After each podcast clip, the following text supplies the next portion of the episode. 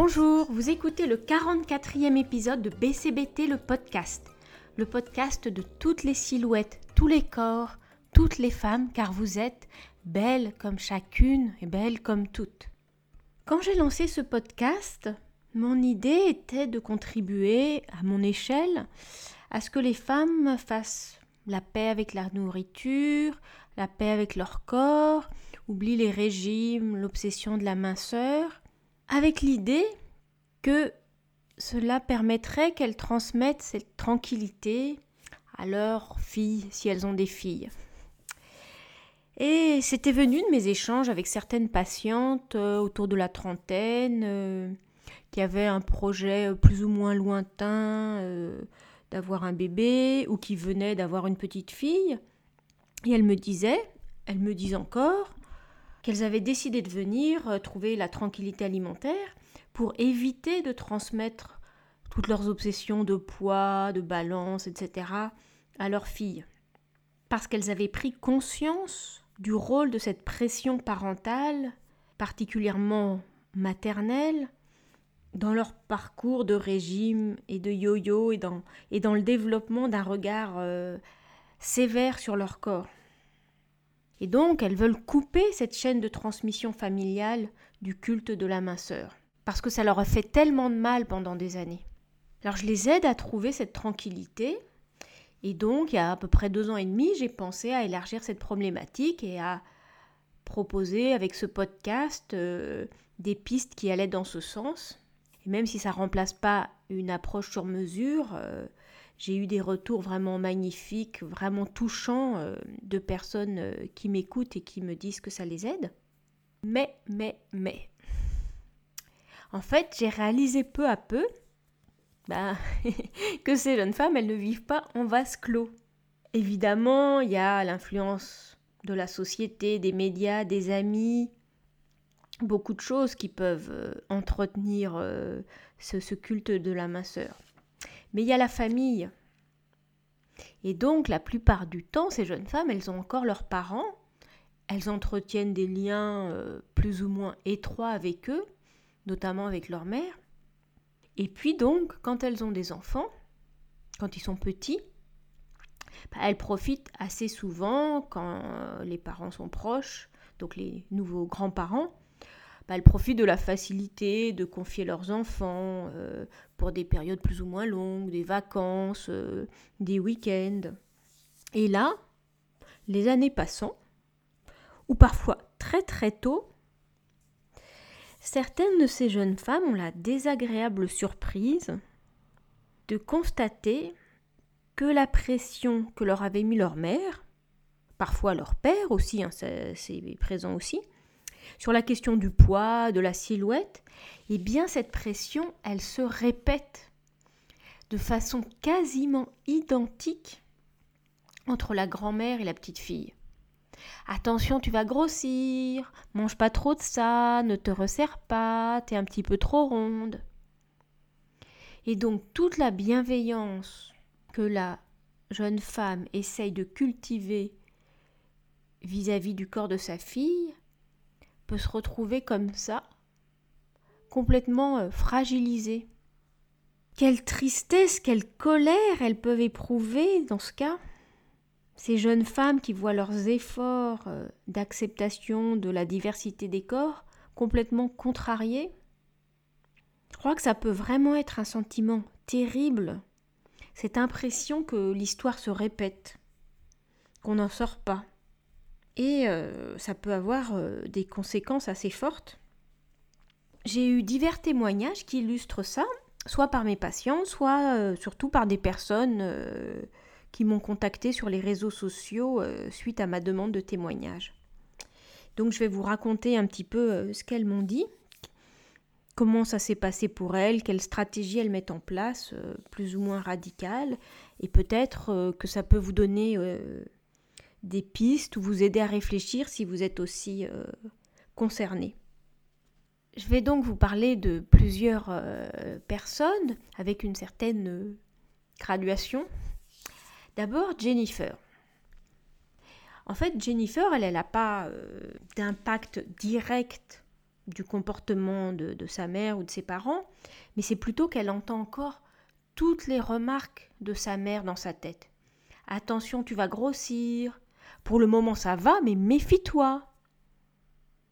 Tous ces mots, ces phrases qui ont créé de la culpabilité, de la peur de grossir. Et donc tout ça, ça résonne encore particulièrement dans sa tête quand elle a l'impression que sa fille mange un peu trop.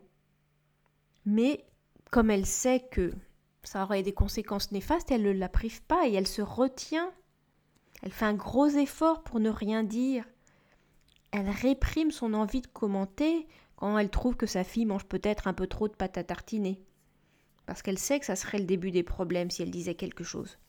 Alors elle tient bon, et puis elle essaye de proposer des repas équilibrés pour que tout ça s'équilibre euh, globalement.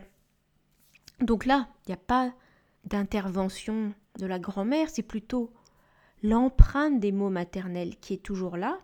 Mais bon, euh, Jennifer, elle, en a conscience, donc euh, elle essaye de ne pas agir vis-à-vis -vis de sa fille. Il y a Lise. Dans la famille de Lise, la pression, c'était tout le temps. Il y avait des aliments interdits, plutôt tout ce qui était du domaine du gras, les chips, la mayonnaise, les cacahuètes. Le sucré, on faisait attention aussi, mais c'était un petit peu plus autorisé, genre euh, un dessert au restaurant, mais euh, à ce moment-là, pas d'entrée. Et puis avait des idées beaucoup plus euh, privatives, par moments un peu régime, où il n'y avait vraiment pas de sucré. Et donc tout toute cette ambiance restrictive, elle ne veut surtout pas la reproduire avec ses enfants. Et donc très tôt, elle a fait comprendre à ses parents qu'ils ne devaient rien dire à propos du poids de sa fille. Donc ils ne disent rien devant la petite fille, mais d'après Lise, ils n'en pensent pas moins. Elle sait qu'il trouve sa fille trop ronde. Et elle aussi, elle se retient de dire à sa fille d'arrêter de manger. Bah, je dirais que c'est déjà ça que les parents se retiennent d'en parler, parce que ça préserve quand même, pour un certain temps, la tranquillité de la petite fille. Donc il faut tenir bon, Lise. Ceci dit, normalement, un enfant, il s'arrête quand il n'a plus faim, donc votre petite fille, Lise, elle doit savoir aussi euh, s'arrêter. Ensuite, il y a Jenny, un petit peu euh, avec le même profil, mais Jenny, c'est quelqu'un qui est, venu me voir euh, avant ses grossesses et puis un petit peu après son premier bébé. Et c'est parce que ses enfants ont des super habitudes alimentaires que elle veut surtout pas que ses propres parents les influencent. Et donc elle leur en a parlé, elle leur interdit de commenter la façon de manger de ses enfants. Aujourd'hui, elle a trois enfants, et suite au travail qu'on avait fait, notamment sur les sensations alimentaires, bah, elle, elle laisse ses enfants tranquilles et elle voit à quel point ils ont une régulation naturelle. Ils savent s'arrêter, ils mangent de tout. Ils adorent les brocolis, mais ils peuvent arrêter de manger une glace s'ils n'ont plus faim. Et donc elle leur fait totalement confiance. Elle veut surtout pas perturber ça. Mais ça occasionne des discussions avec les grands-parents qui, eux, pensent pas que c'est la bonne façon de faire. Alors que ces enfants, ils vont très bien. Donc elle veut surtout pas que ses parents risquent de déranger ce bel équilibre. Alors j'espère vraiment que ses grands-parents ils vont laisser leurs petits-enfants tranquilles. Alors, il y a l'exemple aussi de Catherine. Catherine, elle a connu une pression de sa mère à partir de l'âge de 14 ans. Et elle en a gardé des séquelles longtemps dans sa relation à son corps. Elle en a vraiment souffert. Ça a été dur pour elle. Alors, quand sa mère a offert une balance à sa fille de 12 ans, elle a pété les plombs. Ce sont ses mots. On peut la comprendre, quel cadeau. Et alors elle a plus parlé à sa mère pendant plusieurs semaines. Finalement, c'est son compagnon qui a expliqué à sa belle-mère que il refusait absolument que leur fille surveille son poids. C'est fou ce que cette question de poids et de silhouette peut empoisonner les relations familiales. Mais enfin, offrir une balance. Qu'est-ce qu'il y a dans la tête d'une grand-mère pour faire ce cadeau-là? Alors, il y a aussi la situation vraiment euh, compliquée de Lucie. Lucie, elle m'a raconté aussi combien euh, c'était difficile avec sa mère euh, de ce point de vue du poids. En fait, sa mère a toujours eu son poids à l'œil. Elle était dans la norme, alors ça allait à peu près. Mais cette pression, elle a eu quand même des conséquences. À partir de l'âge de 12 ans, dès qu'elle pouvait, elle mangeait sans sa mère pour éviter les remarques à table. Et puis ce qui est fou dans l'histoire de Lucie, c'est que malheureusement, elle a eu des grossesses très difficiles où elle vomissait tout le temps. Elle allait vraiment pas bien et ça lui a fait perdre beaucoup de poids. Et en fait, ça a entraîné une tonne de remarques de la part de sa mère qui voulait qu'elle fasse des efforts pour manger, alors qu'en fait, elle pouvait vraiment pas. Et puis ensuite, une tonne de remarques quand elle a repris du poids. En fait, avec sa mère, ça ne va jamais. Et donc, ce qui est terrible, c'est que sa mère a recommencé avec les filles de Lucie, ses petites filles. Lucie, elle a trois filles. La plus grande, qui a 15 ans, elle fait du 40-42. Et donc sa grand-mère lui dit de faire attention, sinon elle va devenir énorme. Alors qu'en fait, explique Lucie, ça n'est que du muscle. Sa plus grande fille, elle est ceinture noire de karaté. La deuxième, qui a 12 ans, elle est toute fine, elle fait à peine du 36, mais elle est ballerine. Mais elle non plus, ça va pas, elle est trop maigre. Et la troisième, qui a 8 ans, la pauvre petite, elle est diabétique. Alors volontairement, ses parents lui laissent avoir un peu de ventre parce que, comme ça, les piqûres font moins mal. Mais du coup, Lucie est une mère indigne parce qu'elle encourage sa fille à être obèse. Cette grand-mère, elle est vraiment pas facile. Mais bon, Lucie ne se laisse pas faire. Ça, je trouve ça vraiment intéressant. Vis-à-vis de sa mère, bah, elle l'apprend entre quatre yeux, comme elle dit, à chaque fois qu'elle passe des vacances ensemble, et elle lui dit que ses remarques sont inadmissibles. Et en fait, il faut lui répéter à chaque fois, car elle recommence sans cesse. Et elle soupire comme si on l'empêchait de parler. Et Lucie apprend aussi à ses filles à se défendre, particulièrement vis-à-vis des remarques de leur grand-mère. Elles ne doivent jamais laisser passer une seule remarque, surtout quand en plus on leur dit que c'est pour leur bien. Et Lucie a expliqué à ses filles que ça venait d'une souffrance initiale de sa mère, qui a toujours été plus grosse que sa propre sœur, qui était la préférée. Et donc cette femme, elle a traîné ça tout le temps et elle le répercute sur les autres plutôt que de régler son propre problème malheureusement. Et ça fait beaucoup de pression vraiment euh, pas très agréable et beaucoup de, de tensions, de relations pas sereines dans la famille. Enfin, il y a Olivia. Olivia, quand elle était enfant et ado, sa mère commentait son physique sans arrêt, lui mettait une pression terrible sur son corps. Et aujourd'hui, Olivia est une fille de 12 ans, et sa mère lui fait des remarques horribles. Oh, t'as une tête de petit cochon, mange pas tout ça, tu vas devenir énorme. Et là, euh, Olivia n'y est pas allée par quatre chemins. Elle ne voit plus sa mère depuis trois ans. Décision radicale, mais probablement euh, de sauvegarde. Elle a parlé avec sa fille. Elle lui explique que, avec ses remarques horribles, sa mère ne parle pas d'elle, mais que ses mots ne font que refléter ses propres complexes à elle. Et puis elle explique à sa fille que c'est important de manger des choses bonnes pour soi, de mettre du bon carburant dans son corps pour se sentir en forme et à l'aise. Et puis, euh, inévitablement, à 12 ans, sa fille, elle se compare beaucoup à ses copines. Alors Olivia lui dit que chaque corps est différent, que le sien est superbe, que le corps est un truc vivant qui va évoluer tout au long de la vie, et que c'est important d'être copine avec son propre corps. Bravo Olivia, tout à fait en phase avec les messages que je fais passer. Vous voyez, il y a des situations euh, très diverses, des réactions diverses. C'est souvent vraiment complexe et tendu euh, du point de vue relationnel, euh, cette question de, du poids et de la silhouette. Surtout des petites filles. Hein, Olivia, par exemple, me disait que on met beaucoup plus de pression, enfin, du côté paternel, sur la fille que sur le garçon, même si lui, finalement, est plus réellement euh, peut-être en surpoids. Donc ça concerne quand même majoritairement euh, les petites filles, parce que cette question de la silhouette, hein, c'est toujours quand même plus euh, du côté des petites filles qu'on regarde ça. Alors pourquoi c'est si difficile? Je ne sais pas. en fait, peut-être les grands-mères qui ont 55, 60, 65 ans, elles ont peut-être encore une vision euh, très traditionnelle de cette question de la minceur, qu'il faut faire des régimes, une vision qui n'a pas évolué, euh, où elles n'ont pas eu envie ou pas eu l'occasion de la remettre en cause. Elles croient peut-être encore que le poids, c'est une question de volonté.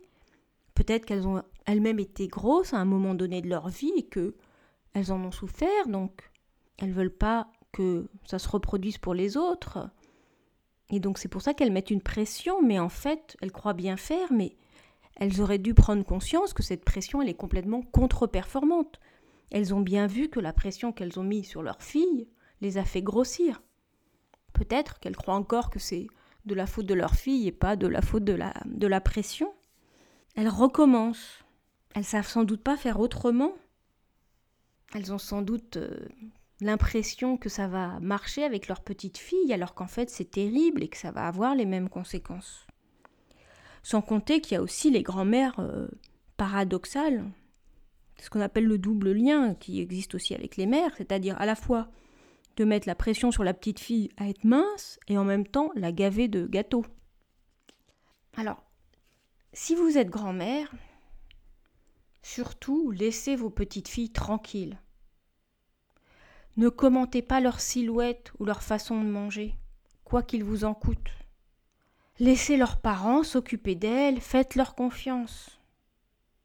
Si vous êtes mère d'une petite fille ou de plusieurs, rappelez-vous que c'est l'exemple qui compte le plus. Plus vous serez en paix avec votre corps, plus vous accepterez la diversité des corps, plus vous mangerez de tout avec plaisir, plus votre petite fille vous imitera. À vous de voir, dans les exemples que j'ai cités, comment vous, vous pouvez euh, agir auprès de vos parents s'ils sont pénibles euh, du point de vue de, cette pression euh, sur le corps et sur la nourriture. Vous pouvez leur parler, vous pouvez exiger certaines choses, vous pouvez couper les ponts si vraiment vous sentez que, que c'est difficile. Je vois bien, même chez des personnes qui n'ont pas forcément elles-mêmes d'enfants, combien la pression maternelle peut rester forte quand on a 30, 40, 45 ans. Euh, ça ne change pas. Mais donc si vous êtes mère et que vous voyez que votre petite fille, euh, peut-être elle mange un peu trop, elle prend un peu de poids, il ne s'agit surtout pas de lui mettre de la pression mais peut-être qu'il faut s'en occuper euh, très gentiment, très doucement, essayer d'en parler avec elle, voir si ça la préoccupe. Hein. J'avais fait un épisode de podcast déjà sur ce, sur ce sujet euh, des petites filles. Évidemment, surtout pas euh, la priver. Il faut faire confiance à vos enfants. Hein. Toujours avoir en tête que un enfant, il a une régulation naturelle, que les enfants, ils sont tous différents en termes de morphologie, mais si il mange selon sa faim, si on l'oblige pas à finir son assiette, qu'il sait s'arrêter, bah, il est euh, à son juste poids. Et par contre, si vraiment ma petite fille, elle mange un peu trop, ben, il faut essayer de, de, comprendre, euh, de comprendre euh, pourquoi. Et surtout pas, je répète, être dans la, être dans la privation. Peut-être que vous pouvez travailler aussi sur vos propres pensées euh, de culpabilité par rapport à ce que vous mangez, de, de, de, difficulté par rapport au regard que vous avez sur, euh, votre corps. Hein. Toujours ce travail qui euh, peut vous aider ensuite à ce que votre petite fille se, sente, se sente bien. Je trouve que c'est important aussi quand les filles grandissent de leur parler, euh, ce que fait euh, très bien Olivia par exemple, de valoriser la diversité, euh, leur expliquer que c'est normal que les petites filles, que les jeunes filles soient toutes différentes, parler de, du fait que bah, quand on mange selon son appétit, on maintient un, un, juste poids Et puis je trouve ça très intéressant dans les exemples que, j'ai donnés, hein, tout, le, discours que les mères ont vis-à-vis de leurs filles pour euh, euh, leur expliquer euh, les difficultés des grands-mères, leur donner des outils pour se défendre, leur donner de la force, leur apprendre à s'aimer. Enfin, je trouve qu'il y a vraiment des, des, super choses à, à transmettre et qu'il y a vraiment des, des mamans qui le, qui le font très bien. Et donc, euh, je répète, à vous de voir euh, avec quel degré d'énergie vous voulez euh, agir vis-à-vis de grand-mères ou de grands-parents qui ont une influence néfaste de, de ce point de vue-là, et qui une influence qui pourrait contrarier vos, vos, efforts à vous. Hein. Je pense que c'est important de de ne pas euh, les laisser faire parce que euh, ça peut euh, occasionner des souffrances chez vos enfants tels que vous, vous les avez connus et ça serait vraiment dommage. Évidemment, c'est pas comme ça dans toutes les familles. Il y a des grands-mères qui ne disent rien, il y a des grands-mères très bienveillantes, il y a des grands-mères qui sont bien dans leur corps, quel qu'il soit. Donc là, je me suis focalisée sur euh, les situations qui pouvaient être un petit peu euh, difficiles et pour euh, donner des, pistes pour, pour avancer sur celles-ci. Tant mieux si vous n'êtes pas dans, dans ces situations. J'espère que cet épisode vous a intéressé. C'était le 44e épisode de BCBT le podcast. BCBT le podcast est en principe disponible le premier vendredi de chaque mois sur toutes les plateformes de podcast. Notez-le, partagez-le, parlez-en, commentez-le, faites-le connaître. Tout ça peut me faire vraiment du bien et faire du bien à beaucoup de femmes. À bientôt!